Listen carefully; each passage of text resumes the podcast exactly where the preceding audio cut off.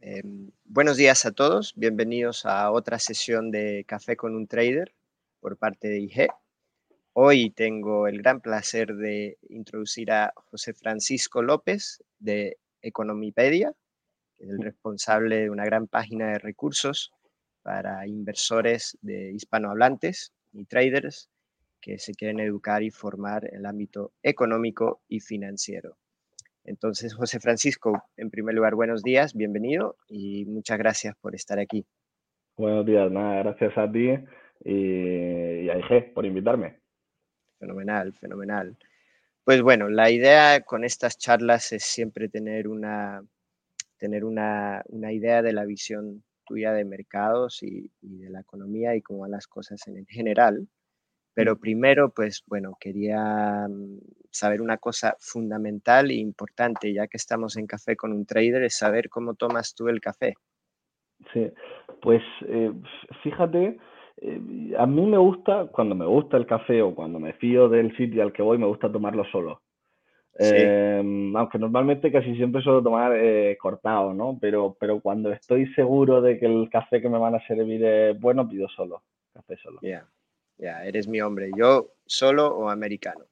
Jamás con leche y, jamás con leche después de comer. Yo creo que si hay algún, italiano escuchando, eh, entenderá lo que yo le estoy diciendo.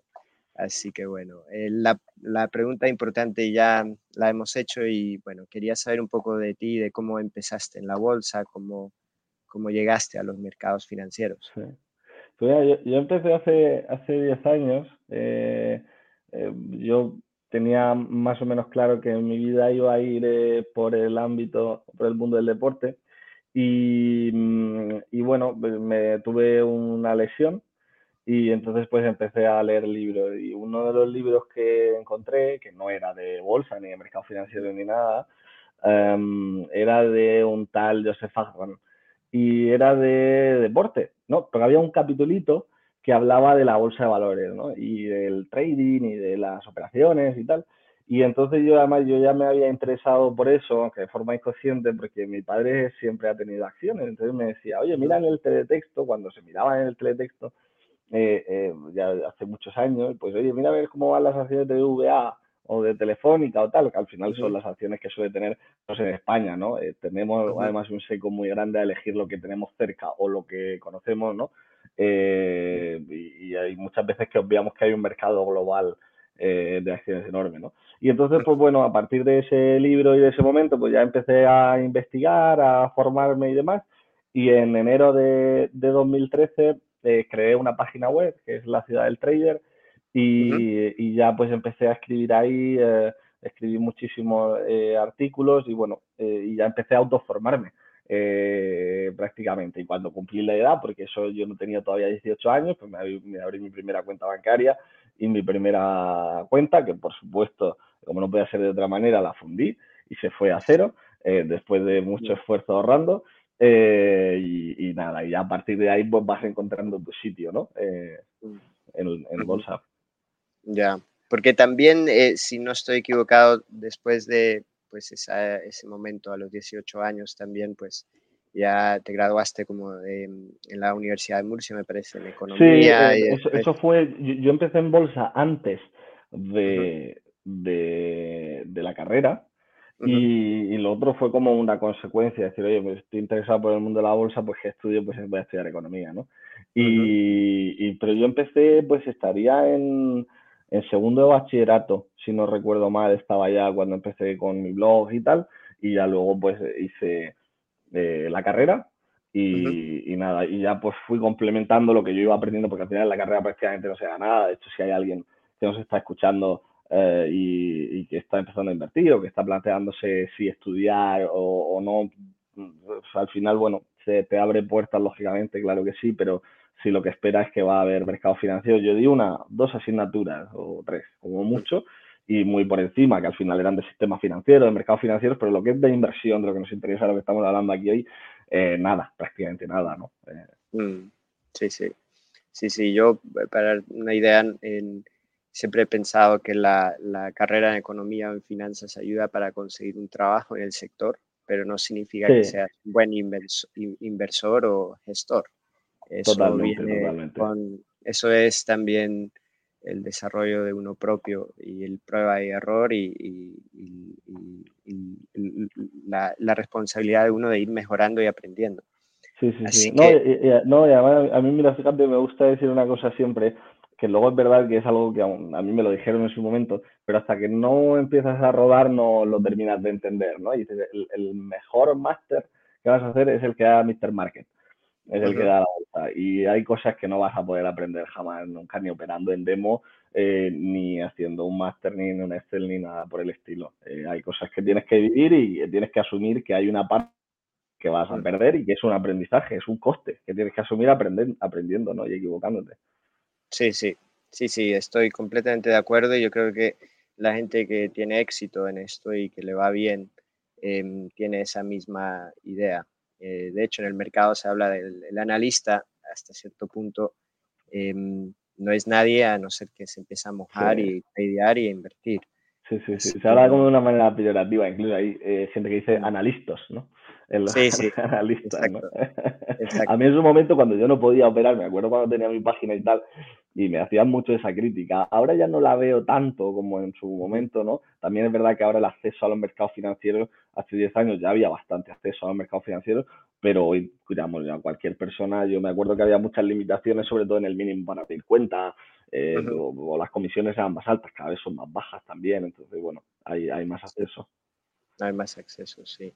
Entonces, ya con este, este, esta formación o este rodaje, Em, yo te quería preguntar qué es lo más importante para la gente, em, no iría a aprender, pero hacer antes de empezar a invertir, ¿no? Em, ¿Qué crees que pueden ser unos buenos tips para ellos eh, o ellas?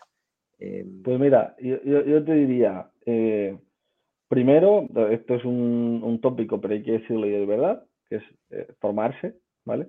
Eh, al final aprender, hay cosas que no vas a poder aprender, lógicamente, que se aprende en la práctica, se operando y equivocándote, pero hay que aprender. Es decir, yo lo que no recomiendo bajo ningún concepto es eh, empezar a operar eh, sin saber, aunque son cosas teóricas, pero son muy útiles, y es saber lo que es la contraparte, saber cómo funcionan los CSD, los futuros, qué es la cámara de compensación, un poco por lo menos saber dónde te estás metiendo, ¿no? qué derechos tiene, el contrato del broker, hay mucha gente que no lo hace, ¿no? eh, yo, por supuesto, la parte de, formación y eh, desde luego eh, lo que no haría, que a mí me pasó y yo creo que es algo muy común, que es que siempre estás buscando el momento perfecto para empezar, ¿no? Pero una vez que ya has empezado a formarte y que ya tienes una idea más o menos básica y clara de qué son los mercados financieros y qué es la bolsa, eh, ya sí que empezaría, ¿no? No estaría pensando a ver cuándo consigo el sistema, el momento perfecto, tal, porque no existe, ¿no? Y nos da mucho miedo. Eh, yo eso es lo que le diría a, una persona y, eh, digamos, en el lado contrario, lo que evitaría eh, a toda costa, y sobre todo porque hay muchísimos, son cursos de formación que te prometen rentabilidades astronómicas. Yo siempre pongo de referencia Jim Simon. Jim Simon es pues probablemente el operador, por lo menos de los grandes, más rentable del planeta, con su Medallion Fund. Eh, y, está consiguiendo el orden de un 60% anualizado, que es, un disparate total. Warren Buffett es un 20%, ¿no? Y, todo lo que sea por encima de un 60% o de un 70% anualizado, que ya es una completa barbaridad, cualquiera que haga la cuenta, mm, con una pequeña cantidad, con 10.000 dólares, en unos años eres millonario, ¿no? Em, entonces, todo lo que sea por encima de eso no tiene sentido, eh, ni hacer un curso, ni buscar sistemas mágicos, ni buscar modelos o a ver quién me dice cuál es la mejor manera de invertir. Cada uno tiene que ir buscando su camino, nos podemos apoyar en sistemas, hay sistemas que funcionan razonablemente bien, eh, pero no buscar soluciones mágicas. El santo grial que decimos mucho en el trading y en la inversión no existe y no merece la pena buscarlo, no, buscar eh, métodos infalibles, ¿no? buscar un sistema mm. que funcione y que sea rentable.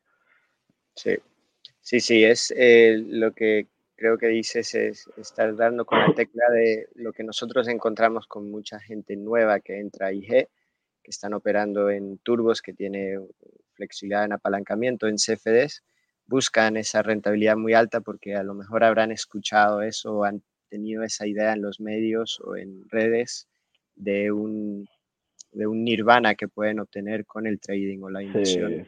No, y, de hecho te digo más, yo me, voy a interrumpa, fíjate, eh, es que, y a mí me gustaría aquí partir una lanza, porque yo cuando empecé me dijeron, em, el apalancamiento como si el apalancamiento fuera el demonio, como si no, tal. Bueno, a ver, yo utilizo apalancamiento, a lo que pasa es que sé cómo funciona, sé hasta dónde puedo llegar, eh, y, lógicamente, pues con el tiempo, pues oye, si sabes manejarlo, eh, no se trata de hacer locuras, ¿no? Pero puedes utilizar apalancamiento y aprovecharte de él, o lo que tú dices, o utilizar un turbo, o utilizar, o comprar un, ETF que es un por 3 o que es un por 2 que lógicamente tiene más eh, volatilidad. Por ejemplo, un ETF muy conocido es el del Nasdaq, que es el, el por 3 y ahora ha caído un 80%. Bueno, no pasa nada, o sea, no, no, no es que sea peor producto, simplemente que si entras ahí, pues sabes que vas a poder tener una realidad potencialmente mayor pero el producto no es malo en sí, lo que es malo es lo que se hace el uso, igual que el apalancamiento. El apalancamiento no es malo, eh, ni siquiera me atrevería a decir que es peligroso, sino que lo que es peligroso es que no sepas lo que estás haciendo con él, ¿no? Eh, entonces sí que nos recomendaría acercarse de, primera a ese tipo de productos, pero lógicamente están ahí porque, porque son legales, porque funcionan y porque hay gente que los utiliza en su propio beneficio bien hecho, ¿no? Sí, sí, sí, eso es hacer hincapié, yo creo, en, cuánto dinero quieres determinar a un cierto nivel de apalancamiento y entender muy bien cómo funciona y cuáles son los riesgos antes, ¿no? Cuál es la posible pérdida y el objetivo que tienes. Eso es, yo creo que lo que, lo que estás diciendo es en efectivo eso. Y eso es lo que tratamos de, de, transmitir. Entonces, sabiendo esto, teniendo los tips de entender, si recuerdo bien, eh, y me puedes interrumpir, entender, entender em, primero el producto, entender la bolsa, entender cómo funciona. Ya teniendo ese trabajo hecho, em, ya viene la parte ya difícil, que es analizar y tomar decisiones. Entonces, quería saber qué tipo de análisis utilizas y cómo enfocas el mercado. Pues, pues mira, yo además he utilizado, mm, te diría que he utilizado todos los tipos, o sea, ya hay cuatro grandes bloques de análisis tenemos el análisis técnico, tenemos el análisis eh, eh, fundamental, entendido fundamental, eh, excluyendo la parte macro, es fundamental de valoración de empresas, ¿no? O, de análisis de una empresa, pues si quiere invertir, por ejemplo, en renta fija de esa empresa o lo que fuera, ¿no? Es el análisis fundamental. el análisis macro, que ahí es donde entra la política monetaria, los bancos centrales, la Reserva Federal, Banco Central Europeo y luego los factores económicos, la inflación o conflictos geopolíticos.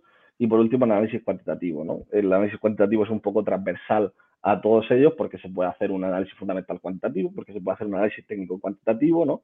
Eh, o un análisis macroeconómico cuantitativo, ¿no? Yo he utilizado los cuatro.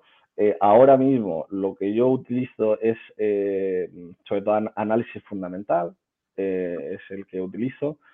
durante mucho tiempo estuve muy a favor y luego muy en contra del análisis técnico, pero, pero ciertamente, bueno, conozco a gente que funciona eh, con eso y, bueno, por supuesto lo, respeto, ¿no? Eh, cada, al final, cada uno tiene que encontrar qué es lo que le funciona a él. Parece también esto muy típico que se dice mucho, pero es que es verdad. Eh, yo conozco a gente que con análisis técnico funciona muy bien, conozco a gente que con análisis fundamental va muy mal. Parece que, por ejemplo, el análisis fundamental goza de una popularidad eh, o una autoridad moral mayor, si lo pudiéramos llamar así, porque claro, como Warren Buffett, Peter Lynch, parece que eh, hacer value, ¿no? O análisis fundamental, parece como si, eh, yo me río mucho de eso porque tú no eres trader o eres inversor ganador y rentable por el análisis que utilizas, o sea, e, el análisis en sí no te hace mejor, lo que te hace mejor es las, son las operaciones, si ganas o pierdes, y es lo que hay, ¿no? Es tu cuenta de, de de trading o de explotación o, de lo que sea, ¿no? Tu track record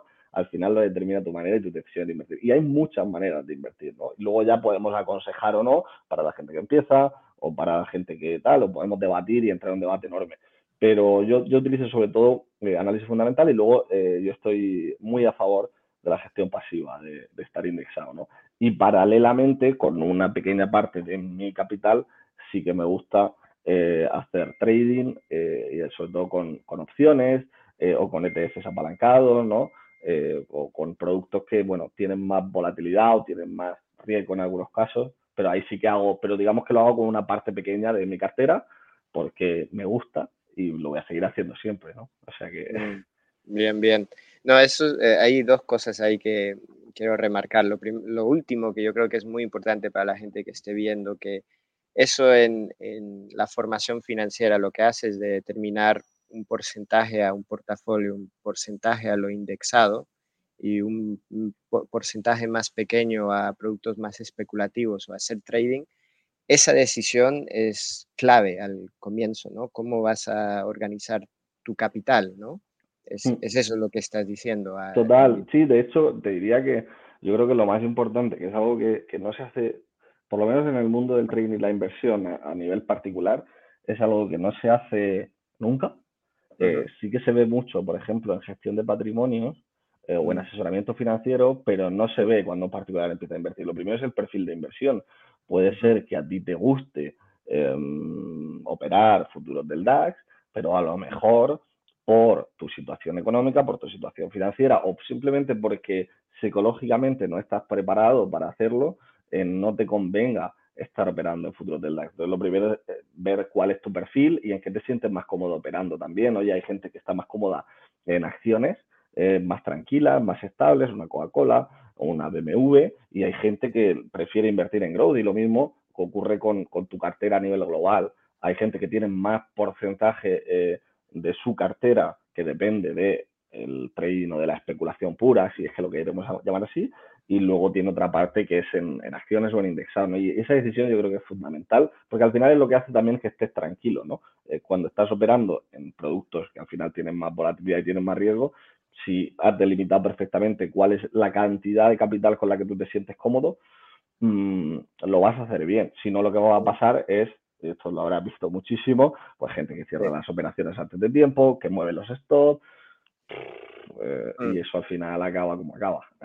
Sí, sí, totalmente, totalmente. Yo creo que aquí hay, yo trato de explicar a la gente que es como que hay tres niveles. Lo primero es em, patrimonio en sí, cómo lo vas a manejar, es decir, eh, dinero en, no sé, en una vivienda o propiedad o en cash, luego lo que tienes para invertir, luego dentro de lo que tienes para invertir, qué es lo que va a lo seguro o lo más menos volátil o más tranquilo y qué es lo que le vas a dedicar a CFDs o turbos o a trading.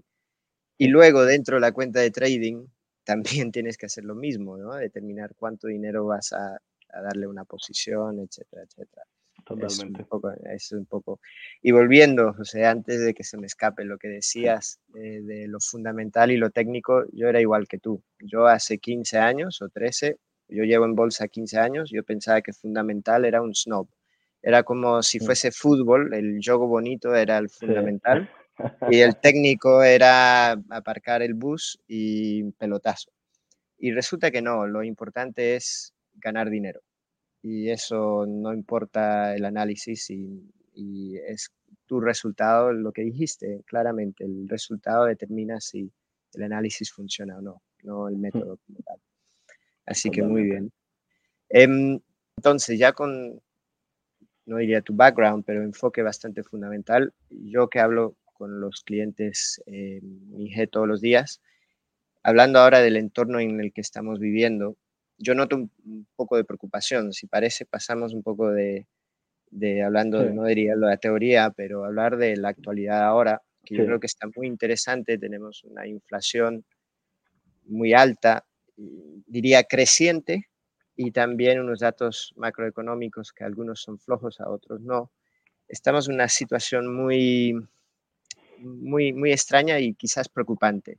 ¿Cómo, ¿Cómo, lo ves tú el entorno primero en general y después vamos entrando en quizás detalles de diferentes activos. ¿Cómo lo ves? Pues, eh, a ver, el entorno en general, eh, me hace mucha gracia también esto, porque eh, hay una cosa que siempre nos pasa en bolsa, que es siempre hay momentos complicados, ¿no? Siempre mm. está pasando algo que hace que, bueno, si la tendencia es alcista se vaya a acabar, si la tendencia es bajista que vaya a continuar, ¿no? Pero siempre hay alguna preocupación en mente, ¿no? Pero es cierto que ahora, bueno, después de la tendencia alcista que hemos tenido, yo creo absolutamente espectacular de, los mercados financieros, pues eh, salimos eh, prácticamente de la crisis financiera del 2008, se impulsaron muchísimos o se metió mucha ah, madera, ¿no? Y, y toda la carne de asador por parte de los bancos centrales y los activos eh, de riesgo, por así decirlo, la renta variable sobre todo, ha subido mucho. Eh, y los bonos, pues también al final han subido, han bajado su rentabilidad y a medida que los bonos, sobre todo de estados mm, eh, soberanos, ¿no? o sea, de, los gobiernos, los bonos soberanos, pues han ido subiendo, pues la rentabilidad ya sabemos que va a la inversa.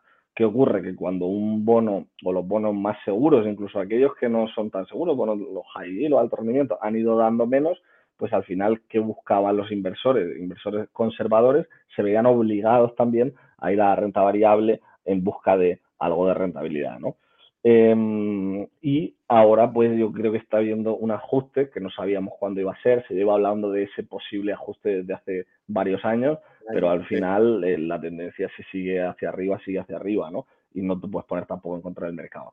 Em, que ahora con la inflación, que ha sido ese catalizador en el que la Reserva Federal, liderando en la decisión de los bancos centrales, ha dicho, oye, señores, eh, vamos a retirar los estímulos progresivamente porque como la inflación se nos vaya de las manos vamos a tener un problema, ¿no? Y yo creo que esa es la clave. Es verdad que paralelamente tenemos el problema de la cadena de suministro con China, con su política de COVID cero, eh, eh, el tema de los microchips, es decir, hay varios problemas estructurales, la guerra de Ucrania, el tema de... Pero yo creo que la clave fundamental, igual que ha sido en la tendencia alcista eh, anterior, que era mientras los bancos centrales metieran eh, leña y siguieran para arriba y siguieran haciendo compras, las cosas iban para arriba con tipos bajos, porque había dinero.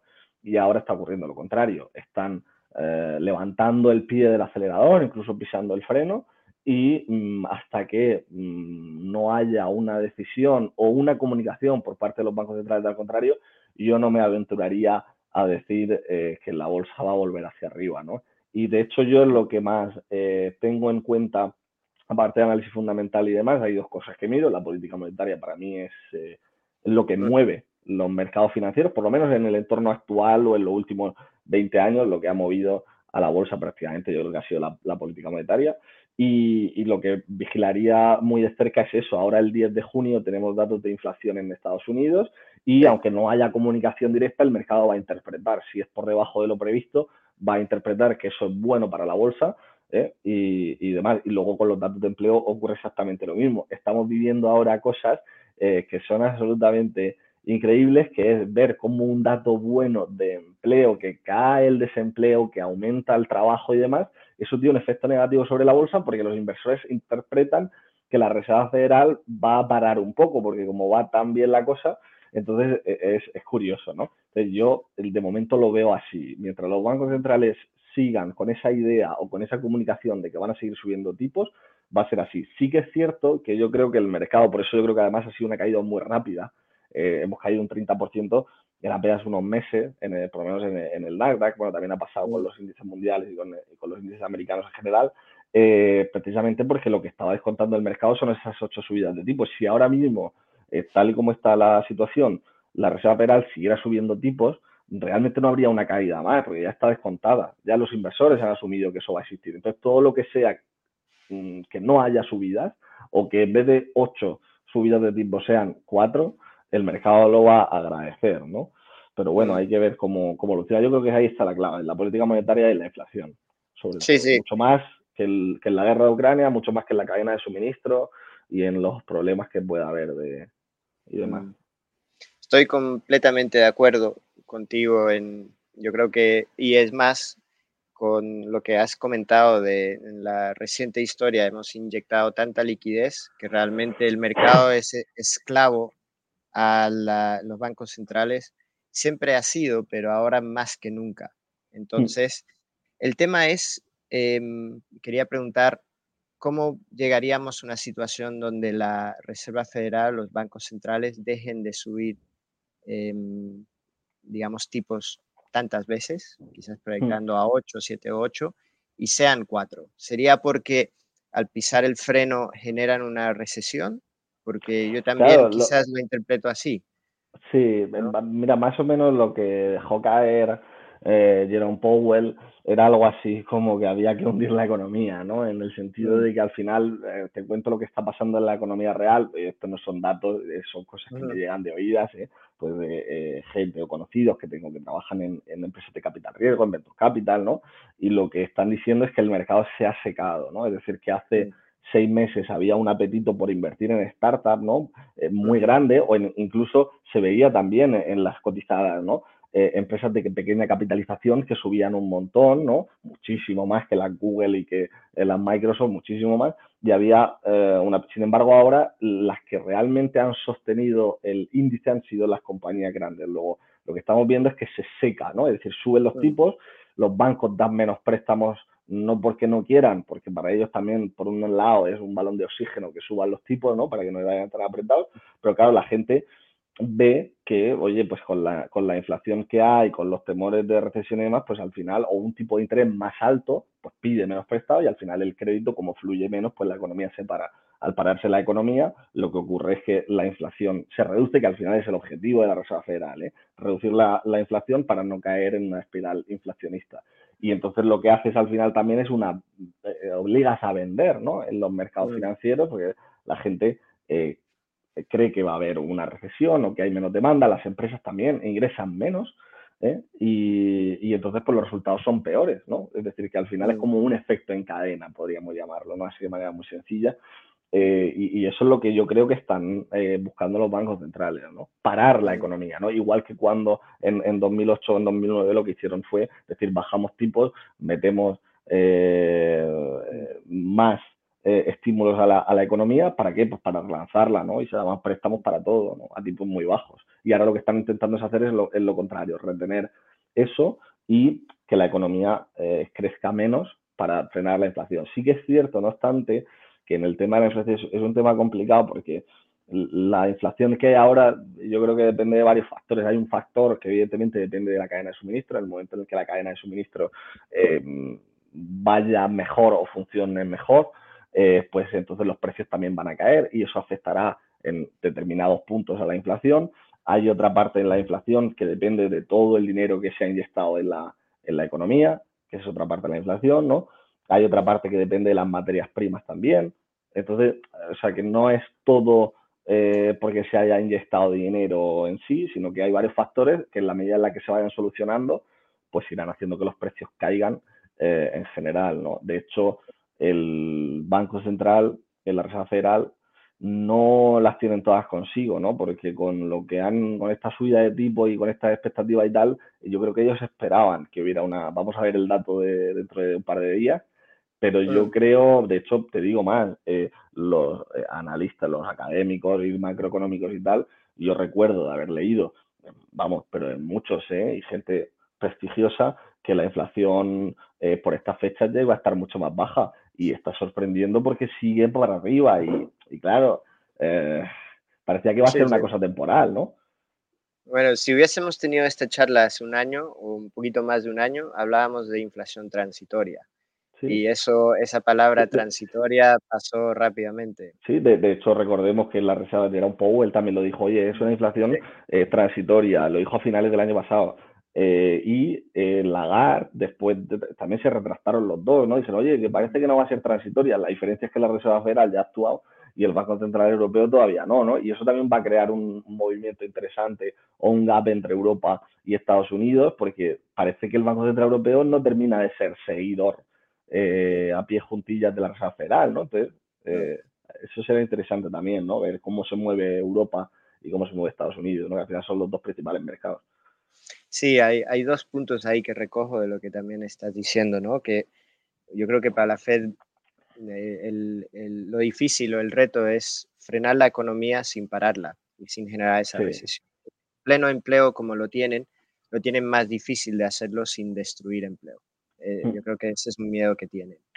Y lo que acaba de decir también es un muy buen punto, que es la divergencia que hay o parece que hay en el timing de Estados Unidos, que va muy por delante de Europa en, en digamos, el ciclo económico, ¿no? Entonces ellos, yo veo a Lagarde mucho, muy por detrás y creo que vamos en todos, al final vamos a tener el mismo camino. Si has visto el Euribor últimamente, como sí, para de disparado, no ha parado de subir. De hecho, el otro día estuve mirando porque también uno de los debates que había eh, hace, pues te digo que se hace seis meses, ¿no?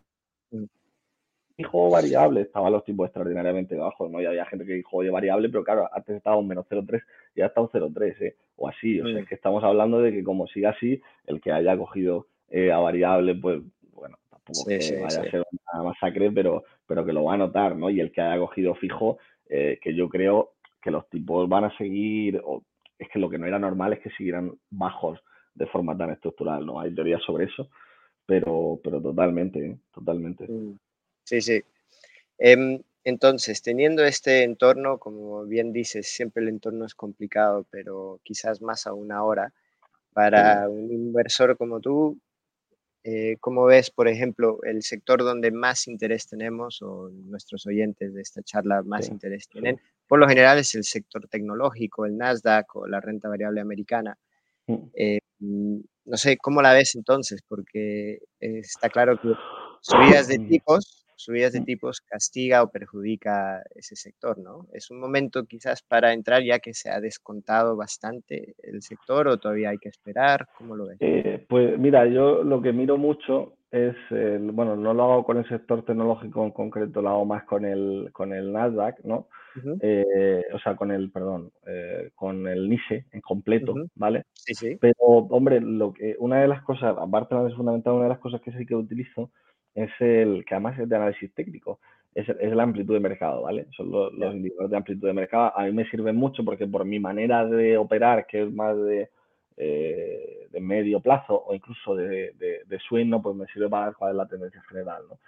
y, lo que, y lo que sí que vemos ahora es que la amplitud de mercado se está recuperando, eh, sobre todo pues, los últimos 15 eh, días o así, ¿no?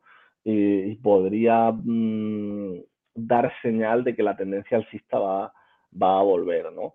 Em, de todos modos, digamos desde el punto de vista global, lo que sí que veo es que la subida de tipos, ¿vale? Es que al final es efectiva, ¿no? Independientemente de que pueda subirlo 8 o 4, va a afectar sobre aquellas compañías, uno, más endeudadas, eh, luego yo buscaría empresas, por ejemplo, Google no es una empresa muy endeudada, Microsoft no es una empresa, son, sector, son del sector tecnológico igual, pero no dependen tanto de la financiación, ¿no? Al final son empresas que ya funcionan y que operan.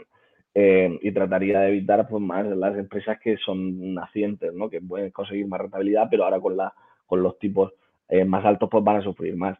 Eh, entonces, claro, dentro del sector tecnológico, por ejemplo, el, el Nasdaq, el mercado en general es que son 4.000 compañías, ¿no? Y de hecho, si vemos en el último año, compañías que han caído de, de esas 4.000 más o menos, eh, más de un 50%, estamos hablando de mil o mil cien compañías, no estamos hablando de un veintitantos por ciento, un 30 por ciento eh, de todo ese mercado, ¿no? Y lo que vemos es que principalmente esa caída, quien la han nominado, empresas de pequeña capitalización. Sí que tenemos alguna PayPal, Netflix, alguna más grande, Roku, pero lo que sobre todo vemos es que la gran parte de esas compañías que han caído tanto, es decir, que han caído más del 50%, son empresas de muy pequeña capitalización, porque por norma general son las que más, eh, a, las que más les afecta esa subida de tipo. Una subida de tipo no le afecta igual a una Apple, que no está prácticamente endeudada, ¿no? que a otra compañía que sí que depende muchísimo más de la deuda para sobrevivir. ¿no? Eh, de mm. hecho, podemos ver, por ejemplo, en, en Tesla, ¿no? que es una compañía más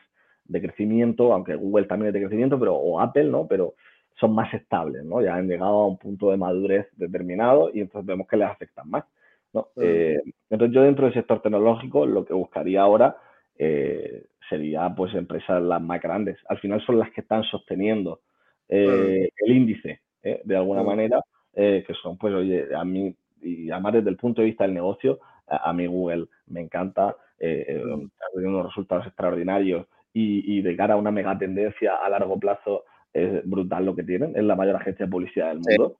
Es un eh, monopolio, es un monopolio prácticamente. Monopolio, solo la puede, mira, de hecho con Google ahora mismo pasa una cosa específica que es eh, eh, Google solo lo puede parar el Estado, es decir, no hay en el mundo mm. capacidad suficiente como para hacerle competencia a Google por el desarrollo que ya tienen, ¿no? y de hecho Europa que hayan tenido un problema con Google Analytics en la forma en la que recogen los datos, aunque sean datos anónimos, y entonces tienen que hacer un cambio para 2023, que ya lo tienen para verano o así, ¿no? Y eso les podría afectar porque igual que le ha pasado, por ejemplo, a, Meta, ¿no? A Facebook lo que le ha pasado es que Apple le ha dicho, oye, señor, usted no va a poder recoger tantos datos como recogía antes y eso afecta directamente al negocio, ¿no? Entonces, mm. a largo plazo sí que es verdad que están con el tema del metaverso. De hecho, tengo algunas acciones de, de Meta eh, pero pues lógicamente se ve mucho más afectada, ¿no? Eh. Pero las grandes, Microsoft también está creciendo muchísimo en la nube eh, con Azure y yo lo que buscaría serían compañías sólidas que son de crecimiento, pero que son compañías sobre todo que no dependen de la deuda, ¿no? Es decir, que operativamente hablando van muy bien y yo creo que Google puede dar perfectamente a medio o largo plazo. Creo que va a ser como una próxima Coca-Cola, ¿no? Que te va a dar un 13, un 14% anualizado, y al final terminará pagando dividendos y eso es el doble de lo que te puede dar el mercado, ¿no? Em, y es una rentabilidad muy buena.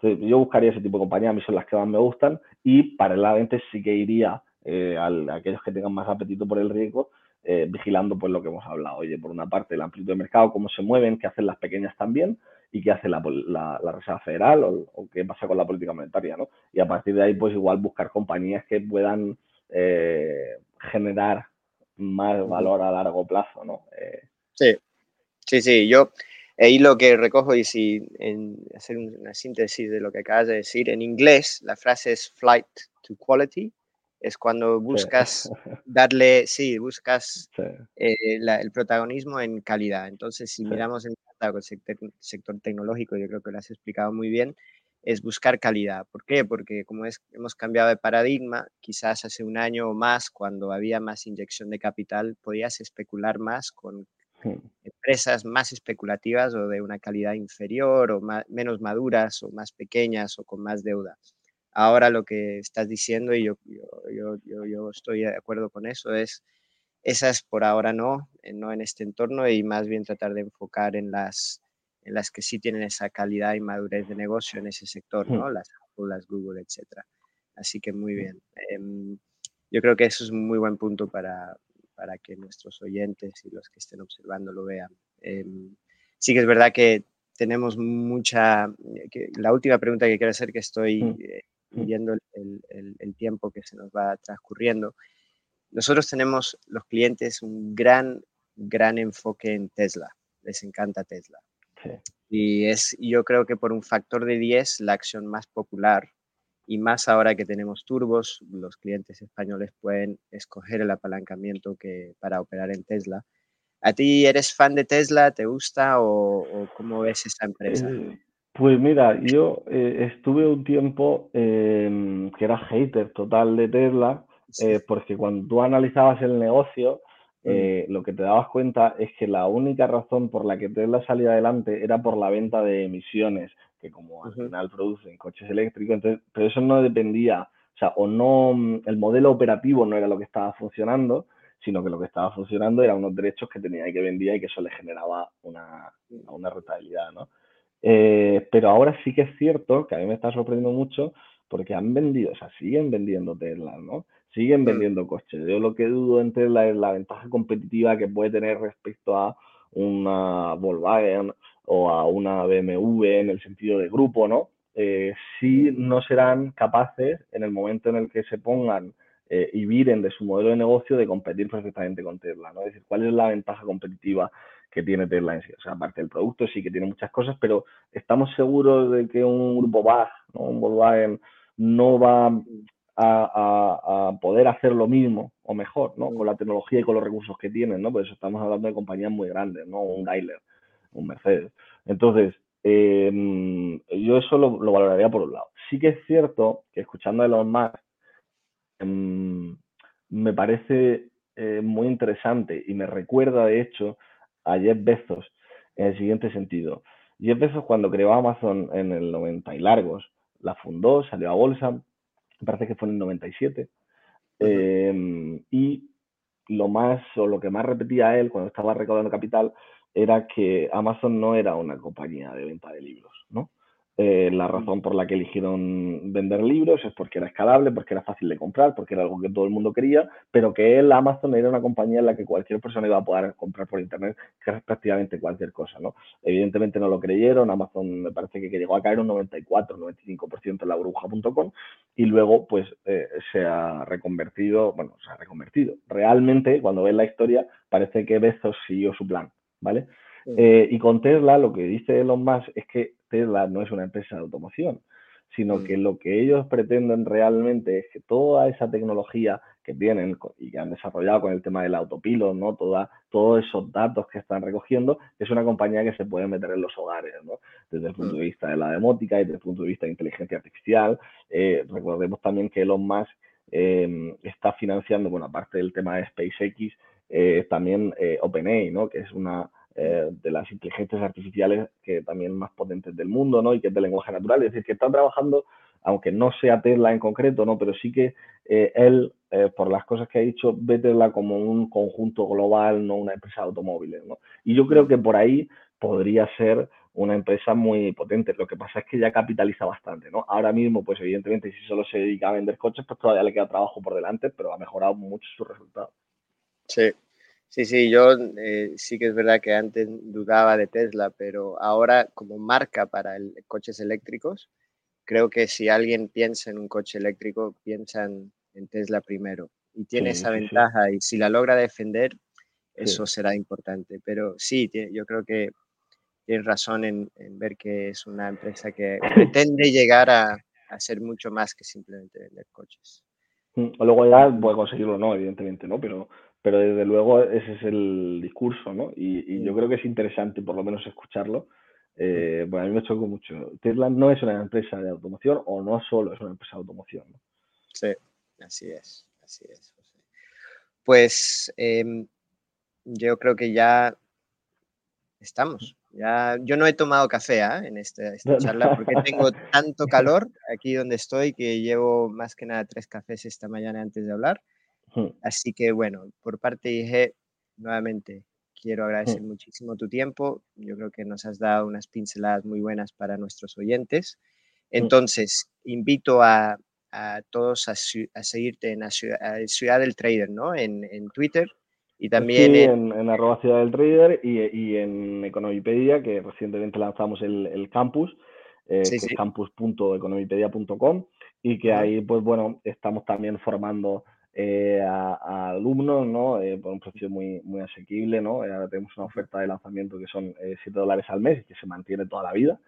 siempre y cuando no, no, se den de baja y en lo que tratamos de explicar pues cosas como estas pero de manera sencilla, entretenida, ordenada hablamos del, del perfil de inversión, de finanzas personales, ¿no? sobre todo de bolsa, inversiones y, finanzas ¿no? Y, bueno, pues nosotros tenemos las puertas abiertas para todos los que quieran venir a, a formarse y, con eso vamos a, seguir. Fenomenal, fenomenal. Pues em, encantado, encantado en, conocerte, bueno, aquí virtualmente por lo menos. Ha y, sido un placer para mí. Y eh, estaremos en contacto y si alguien de, que está viendo que es cliente de IG le gustaría pues em, darse alta o, conocer más sobre Economipedia, pues que me contacte y así eh, podemos em, organizar algo. Así que bueno. Gracias nuevamente y eh, muy buenos días y hasta luego entonces. Venga, un abrazo, muchas gracias. Un abrazo. Bye. Chao, chao.